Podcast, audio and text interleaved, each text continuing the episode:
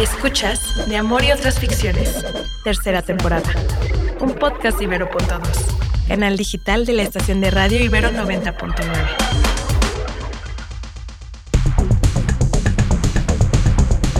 De Amor y otras ficciones es un proyecto del programa de género e inclusión Ibero, en conjunto con Ibero.2.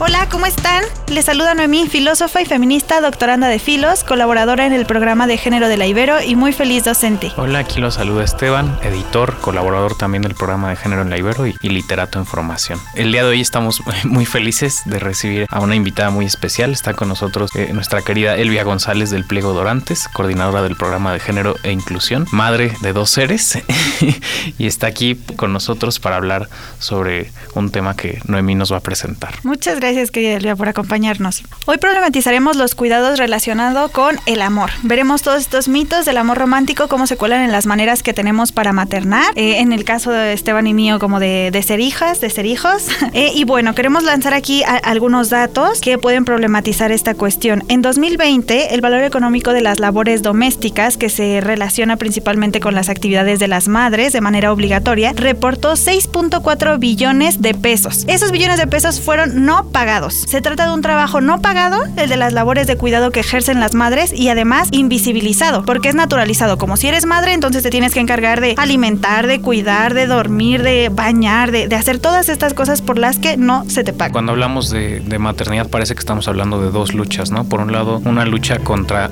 el capitalismo y contra estos designios que menosprecian al cuidado y que con todo lo que tiene que ver con dependencia humana parece que fuera algo negativo. Y por otro lado, una lucha contra la cultura patriarcal Sí, ¿cómo ves tú, querida Elvia, esta alianza entre capitalismo, patriarcado y Estado que se van condensando en las figuras que se les asignan a las madres? Son estas opresiones de las cuales ni siquiera nos damos cuenta porque ha sido tan normalizado. Es una asignación que en algún momento tuvo que ver con eh, decir hasta que para eso existíamos, ¿no? Que el hecho de que nuestro cuerpo pudiera gestar y pudiera parir era lo que hacía que fuéramos las únicas responsables de, de los cuidados, de la crianza, de la educación. Entonces, pues así se ha ido gestando a través del tiempo, se ha ido normalizando, se ha ido construyendo en el imaginario colectivo de, pues ahora sí que a nivel mundial, a partir justamente de prácticas colonialistas, capitalistas, porque también recuerda no solamente los cuidados que nosotras como madres damos, sino también a quienes son, a quienes durante mucho tiempo se ha invitado a cuidar a los hijos de las otras, a mujeres de otros contextos, ¿no? a mujeres indígenas, a mujeres afrodescendientes, a mujeres que vienen de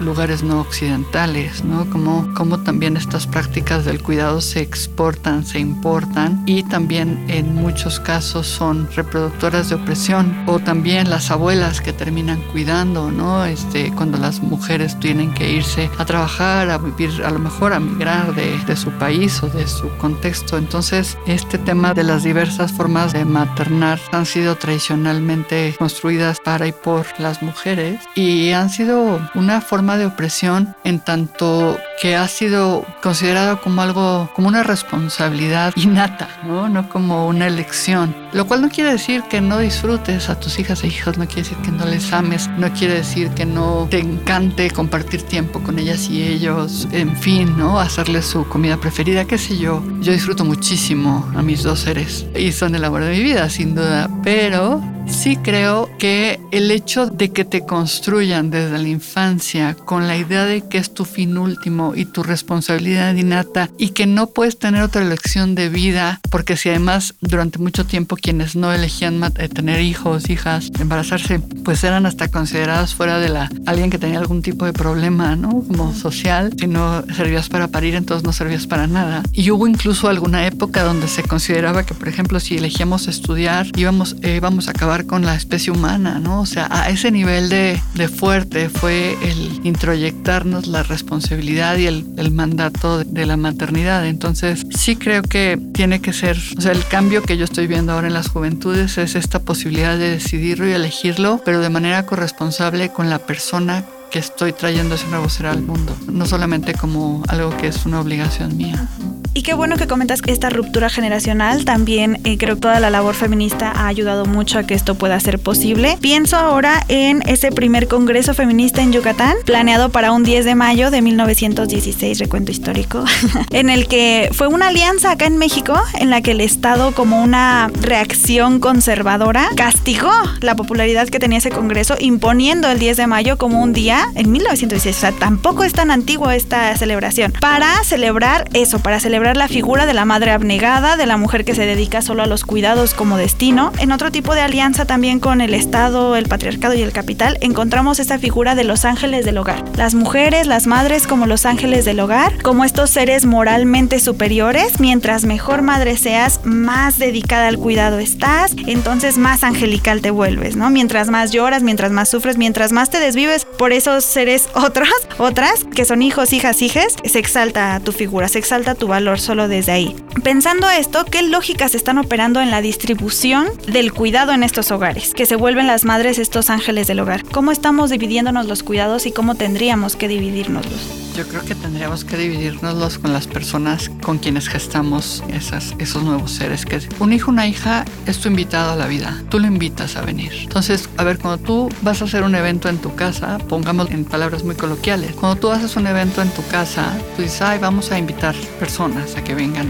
Pues tú les atiendes, tú les cuidas, ¿no? Les preparas algo rico, les das la bienvenida, pero lo haces con las otras personas que coexisten contigo en ese espacio. Entonces, entre estas personas atiendes a tus invitadas, a tus invitados. En el caso de cuando tienes un, cuando tú traes un nuevo ser al mundo o cuando adoptas a un nuevo ser en tu vida, infancia, pues tienes que justamente pensar en cómo entre estas dos personas vamos a educar, vamos a cuidar, vamos a mantener, vamos a proteger a este nuevo ser, porque es nuestro invitado, nuestro invitado a la vida. Entonces lo tienes que tratar como tal, pero tiene que ser un trabajo compartido, porque los cuidados sostienen la vida. Los cuidados sostienen este planeta. Sin cuidados no había producción porque la gente no puede salir a trabajar, no puede salir a producir, no puede salir a moverse. Sin cuidado se cae. Y sostienes no solamente la economía, no solamente la producción y el desarrollo económico, también sostienes la vida a través de los cuidados, ¿no? Entonces, una persona bien cuidada, bien nutrida, protegida, bien educada, pues tendrá otras posibilidades en su vida, dará otros aportes al mundo.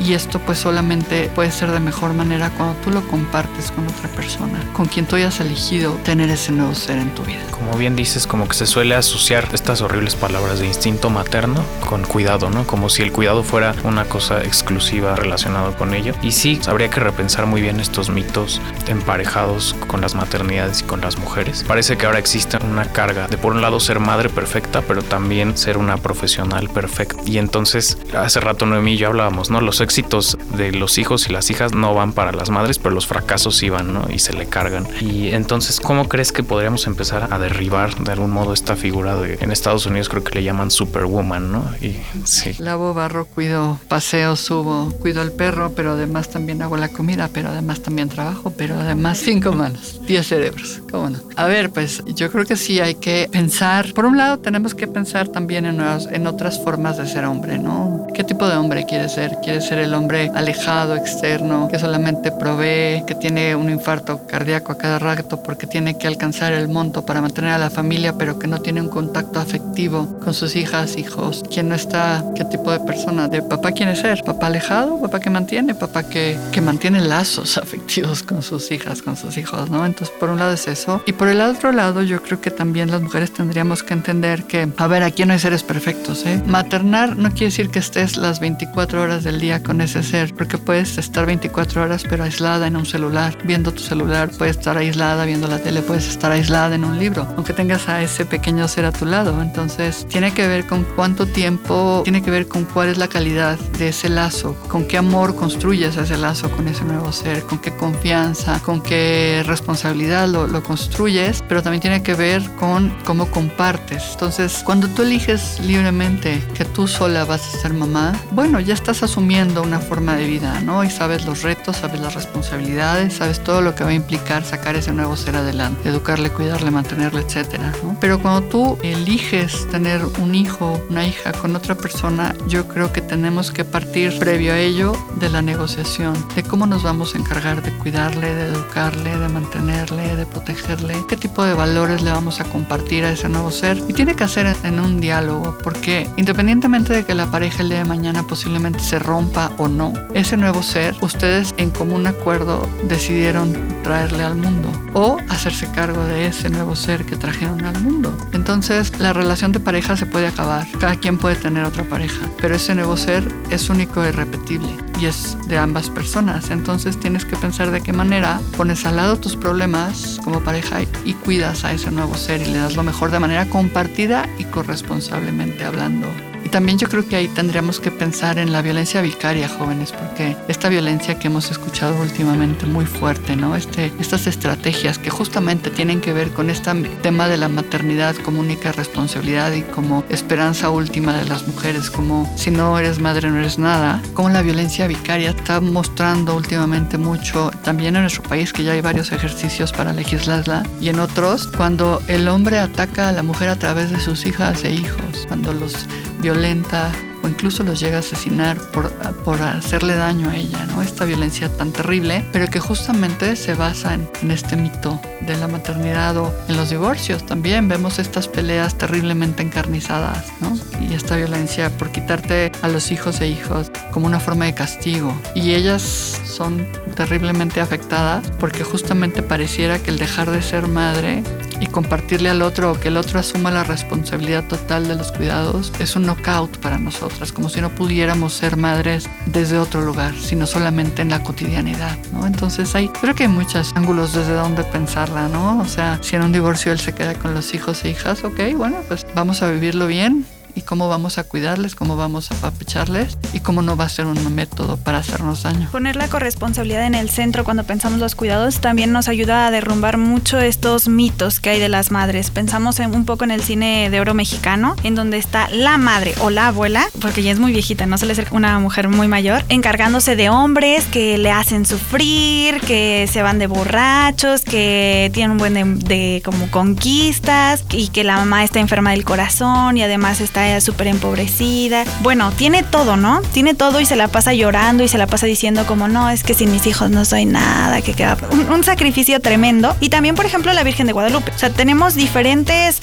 mitos en la cultura mexicana y en general en el que las mujeres estamos enclaustradas en el hogar y toda la subjetividad gira en torno al servicio del esposo o de los hijos. Y sí, el servicio de los hijos especial, porque con respecto a las hijas se trata de una educación para ser buenas esposas, ¿no? Que vayan practicando con sus hermanos, siendo buenas hermanas atendiéndoles, ¿no? Aquí ocurre todo este espectro de la despersonificación. Estos mitos se comienzan a volver mandatos e imposiciones sobre cómo tienes que maternar, qué sí puedes hacer, qué no puedes hacer como una, como una madre. Y el trabajo es inconmensurable. No puedo ni imaginarlo, pero INEGI nos da así como una cifra que en 2020 se dedicaron 2.139 millones de horas desde el lado de las mujeres a todo este trabajo no remunerado, de los cuidados y no remunerado, mientras que los hombres solo le dedicaron 735 millones de horas. Entonces, Elia, cuando tú nos dices tenemos que poner al centro la corresponsabilidad, esto se vuelve contundente tanto en nuestra mitología, en nuestro imaginario moderno, como en los actos, ¿no? En estas cifras que tenemos en donde lo que está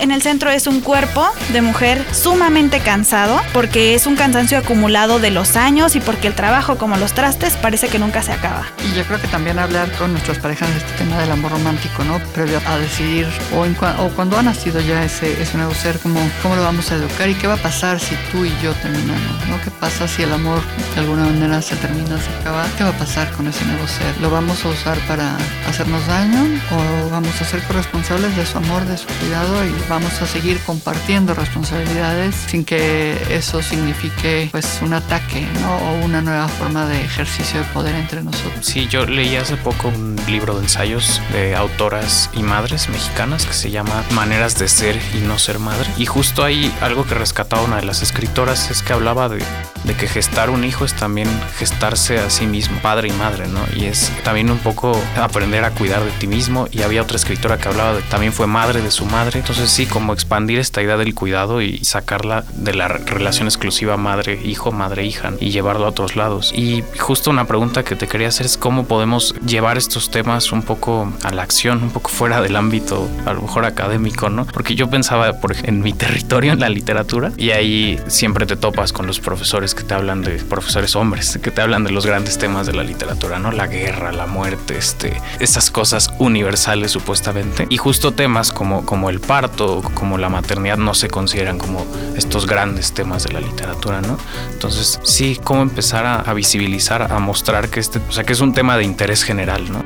Sí, yo veo hombres, ayer veía yo justamente, por ejemplo, a mi hermano que estaba haciendo galletas con mi sobrina y mi sobrino, cómo las enseñaba eh, hacerlas y hacer las bolitas y luego hacer las galletas y ese par con sus manitas. Y decíamos qué interesante, qué interesante porque él se encargaba toda la mañana de estar al cuidado de ese par y lo estaba disfrutando, lo estaba bien viviendo, estar con ese par haciendo galletas. Otros, yo creo que también cada vez vamos viendo más hombres que se van involucrando y eso está súper bien. No, no, no es motivo de gritos y aplausos ni fanfarrias porque a nosotros nadie nos aplaude, sino que me parece que ojalá haya cada vez más hombres que no lo vean como que nos ayudan, sino que es parte de su responsabilidad. Y es importante también para las niñas y los niños, estos padres responsables, amorosos, afectivos, que juegan con ellas y ellos, yo creo que también es muy importante para la educación y para una mejor sociedad.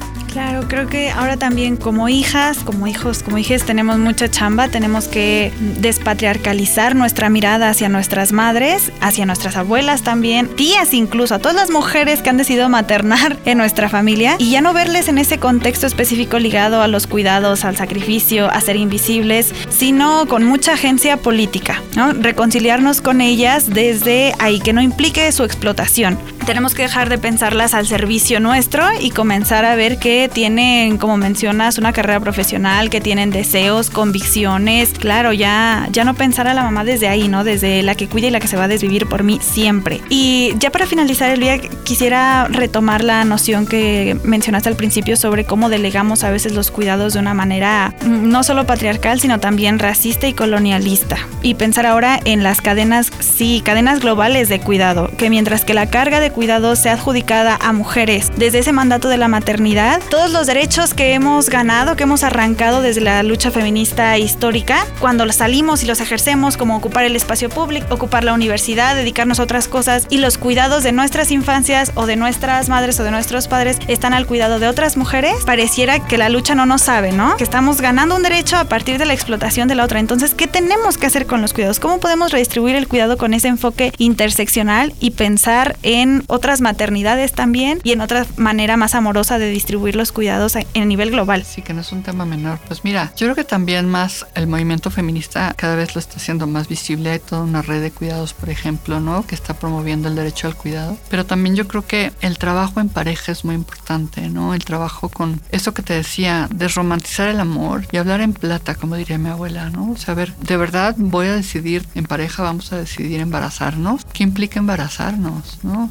¿Qué implica un embarazo para mi cuerpo desde ahí como mujer, pero qué, qué implica un embarazo para ti como persona con la que estoy decidiendo tener ese nuevo ser, ¿no? Entonces, yo creo que hay que hacer acuerdos y hablar mucho el tema en estas nuevas construcciones de parejas y de familias. Yo creo que lo que toca es, yo le he puesto mucho a hablar y a reflexionar y a imaginarnos otros mundos posibles y yo creo que tienen que haber acuerdos, acuerdos donde tú decidas de manera conjunta cómo vas a dividir de, de manera equitativa y cómo vas al mismo tiempo a apoyar que las dos personas tengan un desarrollo profesional feliz, armonioso, de acuerdo a sus intereses, a su proyecto de vida profesional, personal, que les permita conciliar su vida laboral con su vida personal, con su vida familiar. Pero tiene que ser en acuerdo. Si tú has elegido vivir con otra persona en pareja y eliges traer a un nuevo ser al mundo, yo creo que tienes que partir de acuerdos y de hablar y de hacerlo de una manera adulta, responsable. Yo creo que esos acuerdos van a tener beneficios para las dos personas. Siempre, porque las dos personas van a poder trabajar, desarrollarse profesionalmente, distribuir sus tiempos, cuidar y de verdad la crianza tiene unos momentos muy difíciles, sin duda, pero tiene otros que también son muy lindos. Verles crecer, verles convertirse en personas críticas, en personas que cuestionan, en personas que van y luchan por las convicciones que tienen. Eso es también muy lindo ver que pudiste hacer, influir para que tu hija sea un ser libre, que tome decisiones, que sea autónoma, ver que tu hijo se comporta de una manera igualitaria en una pareja, ¿no? Equitativa, también eso es, es un fruto importante. Y yo creo que sí tiene que ver mucho con que tú trabajes todos estos temas en ti misma, pero también con la persona con la que tú decidiste, elegiste, eligieron tener un nuevo ser en este planeta. Luchar por los derechos de estas otras compañeras, ¿no? Derechos a una remuneración justa, a un trato digno, a un horario como el que tienes tú, no un horario mayor, no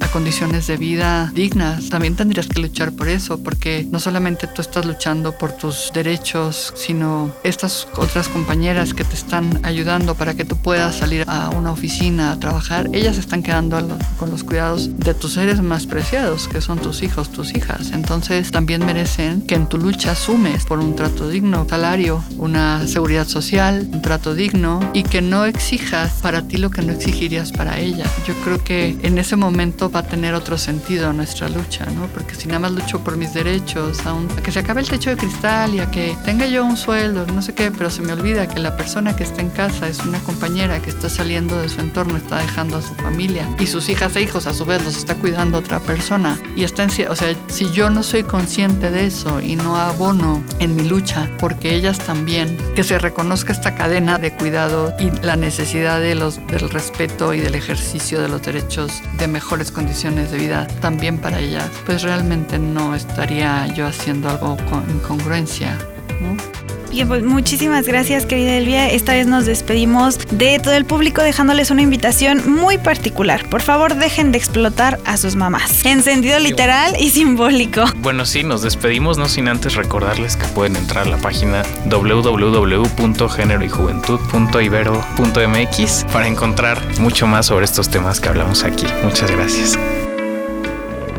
Escuchaste De Amor y otras ficciones. Tercera temporada. Disponible en plataformas de audio y en el sitio ibero99.fm.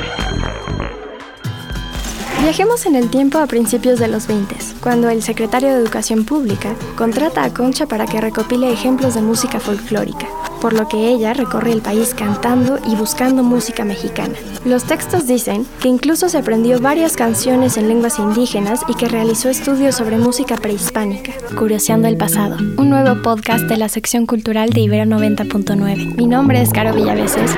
Escucha Curioseando el pasado, primera temporada un podcast de Ibero.2, canal digital de la estación de radio Ibero 90.9.